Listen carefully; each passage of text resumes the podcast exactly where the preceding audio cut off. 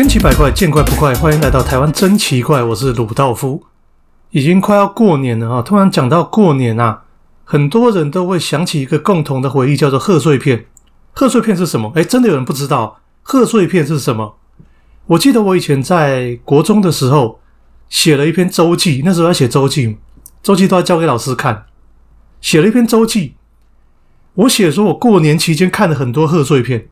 结果那个老师把我“贺岁片”三个字圈起来，打了一个问号，意思就是说他不知道贺岁片是什么。你没有听错，他不知道贺岁片是什么哈。所以这些所谓的国文老师，他们只知道古文，他们只知道背唐诗，他们只知道那些死背的东西，他们不知道生活周遭跟我们息息相关的东西。他竟然不知道什么叫贺岁片，傻眼啊！真的傻眼。好，贺岁片是什么？说明真的有人不知道啊！贺岁片就是过年拍的片，或者是因为过年而拍的片，拍来给你过年看的片。这种片叫做贺岁片，拍来贺年用的片。这个名词是从什么时候创造的？是从早期的香港啊，这个名词是从香港来的。台湾没有贺岁片，台湾的早期有过年上映的电影，但是没有人把那个电影叫做贺岁片。一直到七零年代的香港。有一个人叫做许冠文，跟他的弟弟许冠英还有许冠杰，许氏三兄弟拍了一部电影叫《摩登保镖》。哦，在七零年代的时候，喜剧电影《摩登保镖》开启了贺岁片的时代。从那个时候开始，过年演的片，或者是拍来给过年看的片，就叫贺岁片。从那个时候开始，那贺岁片的高峰是在什么时候？是在一九八二年的最佳拍档。那个时候是曾志伟导演，曾志伟导演，然后找了谁？那个时候最红的一个光头神探哦，叫做麦家，不是网络卖家哈，麦就是小麦的麦，家就是嘉奖的嘉，这个人叫麦家。还有许冠杰，又是许冠杰哈，就是跟刚才那个许氏三兄弟的许冠杰是同一个人。麦家搭配许冠杰拍了一系列的最佳拍档，那个时候导演是曾志伟。所以曾志伟哈可以说是贺岁片的祖师爷啊，贺岁片是他创造出来的。好，那时候八零年代最佳拍档开启了贺岁片的风潮。之后成龙他们开始做贺岁片，成龙、洪金宝他们开始做贺岁片哈。五福星系列，五福星有谁？有洪金宝嘛？有曾志伟嘛？有吴耀汉哈？有那个秦祥林，还有谁？还有一个叫做冯翠凡，这些名字年轻人很陌生。可是如果你常常看老港片，这些人的喜剧是在那个年代很有名，八九十年代非常非常有名。那五福星就来大战最佳拍档，跟最佳拍档抗衡。所以从开启了一系列的八零年代到九零年代一系列贺岁电影的风潮，贺岁片就是从那个时候开始。那那个时候的台湾啊。因为台湾没有自己的电影嘛，那个时候台湾电影非常的不蓬勃，没有什么人看，所以都大家都看香港电影。香港电影这些贺岁片就传到台湾来。全盛时期呀，我告诉你，所有有名的人，香港有名的港星都有属于自己的贺岁片。那个时候的全盛时期，成龙有一部片，周润发有一部片，周星驰、刘德华。全部都有各有一部贺岁片，还有一些贺岁片把这些人全部集合起来，哦，大堆头的贺岁片，群星贺岁的这个风潮就从九零年代开启，一直延续到九零年代末期。从那段时间开始，贺岁片这个名词啊，就变成过年看电影的代名词哈。那个时候，很多小孩领到红包就往电影院冲。成龙的贺岁片卖到什么程度？卖到观众愿意站着看。啊，我经历过那个年代，很多人没有经历过。现在的人可能会觉得说：“切，成龙的电影谁要看啊？老梗。”或者很多人因为政治因素不喜欢成龙的电影。但是我告诉你，成龙的电影在九零年代红到一个翻天。他的电影什么《城市猎人》呐，哈，警察故事系列啦，《醉拳》啦，一系列的这种贺岁电影，很多观众愿意站着看。你没有听错，站着看。那时候还没有什么消防安检。现在不能站着看啊！现在有消防安检的因素啊，所以不能站着看。那个时候电影票卖到超标，已经全场爆满，连第一排都有人坐，可是有人愿意站着看，就是我买票进去，我站着看，站着看他都要看，站两个小时他都要看完啊。贺岁片的黄金时代就从那个时候开始，台湾就是看这些香港的电影长大的，所以对于很多五六年级生来讲，贺岁片是他们的青春时代一个很有共鸣，而且是共同的回忆。那个时候拿到电影票啊，不是拿到红包钱就拿去买电影票，就往电影院冲啊。那那时候台湾谁最爱拍贺岁片？朱延平导演。好，那个时候最红的什么郝邵文、释小龙、吴孟达，他们集合起来，他们也拍一些贺岁片，就是跟香港电影来抗衡啊。可是香港电影，我必须要说成也贺岁片，败也贺岁片。为什么？因为大概从一九九八年过后，为什么香港电影会逐渐走下坡？就是因为这些贺岁片开始烂拍，他们会想说过年可以赚钱嘛，过年可以赚钱啊。我就随便拍一拍，反正我过年也会卖座。我只要把一些大明星找过来，随便拍一拍。最经典的，比如说这个《射雕英雄传》，好，东成西就，就是把什么梁朝伟、梁家辉全部找过来恶搞，全部找过来乱演。好，这种电影现在看起来是回忆，可是当时看起来会觉得烂片，真的就是乱演。那从那个周星驰的《家有喜事》系列啦，黄百鸣哈、曾志伟这些人不断的推出贺岁片，或者是王晶啊，王晶最爱拍贺岁片，最经典的是什么？赌侠，赌侠现在还在重播哈。你看那些电影台还在重播，《家有喜事》现在还在重播，你就知道当时贺岁片有多夯，夯到现在每年过年都还是看这些片啊，美好的回忆。可是成也贺岁片，败也贺岁片。就是因为粗制滥造、乱拍，所以到了后期啊，越来越没落，越来越没有人看，导致港片的衰败、港片的没落。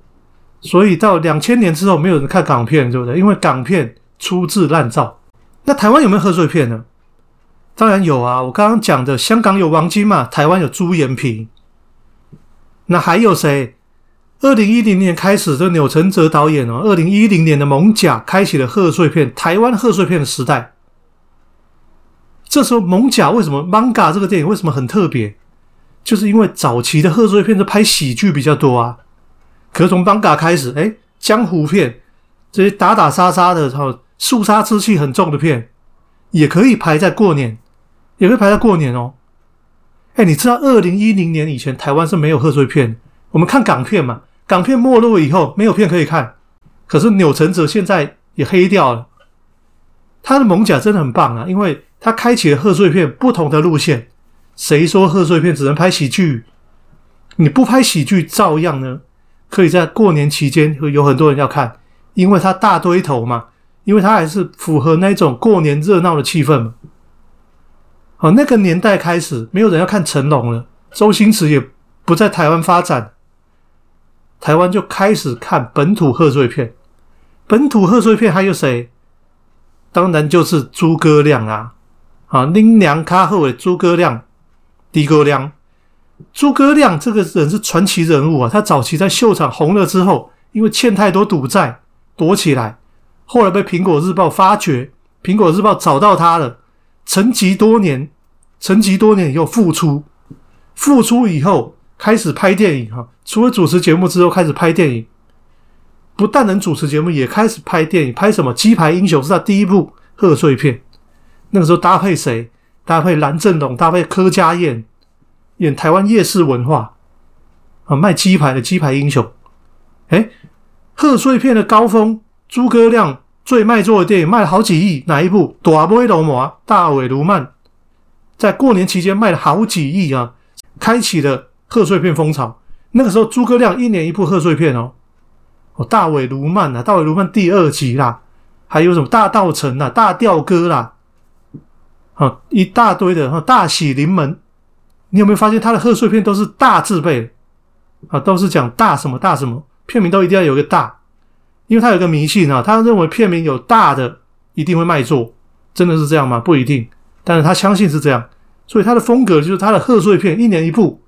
从大尾卢曼开始，每一部都有大，每一部都以大来做片名哈。大尾卢曼，大尾卢曼第二集，大喜临门，大吊歌啊，大道城都是以大来闻名啊，以大来命名啊。但是诸葛亮，我们知道他已经那个癌症啊去世了，啊去世了。所以从他去世之后，台湾的贺岁片开始打入一个死胡同，后继无人，后继无人。所以最近这几年虽然有在过年上映的电影，但是贺岁片也已经没有没有人在发展这这个类型的电影，越来越没有人在发展这类型的电影。啊，因为其实台湾落入了跟香港一样的问题，就是粗制滥造。诸葛亮到后期也是粗制滥造啊。啊，拍的东西都很粗糙。那其他像什么《人生按个赞》呐，啊，什么《神厨》啦，这一系列贺岁片也都粗制滥造。卖座之后，同样的模式再来翻炒，再来翻拍，同样的模式，观众看腻了，粗制滥造也没有人要看。所以啊，贺岁片开始啊掉入另外一个死胡同。你有没有发现，我们早期看港片，后来看台湾本土片？后来呢，又回到好莱坞片的时代。好莱坞，比如说超级英雄电影《黑豹》，好，比如说超级英雄电影那个《死侍》，甚至呢《恶灵古堡》系列，都在贺岁档，都在过年期间上映。哦，《绝地战警》这些好莱坞大型的动作片，都在台湾过年期间上映。所以现在的过年又回到好莱坞的电影时代，港片没人看了。哦，香港像《家有喜事》系列现在还有在拍，可是老梗没有人要看，所以也不会进来台湾。那诸葛亮死掉以后，后继无人，没有人发展贺岁片，所以台湾的贺岁片也就没有了，也就没有了，玩不起来了。所以说，香港电影的前车之鉴，大牌明星全面失灵，大堆头已经不再奏效，老梗已经逐渐被淘汰，贺岁片走入了末路。会不会再起，我不知道，但是。从贺岁片大起大落，我们看到了过年这件事情，过年这个节庆的一个起落。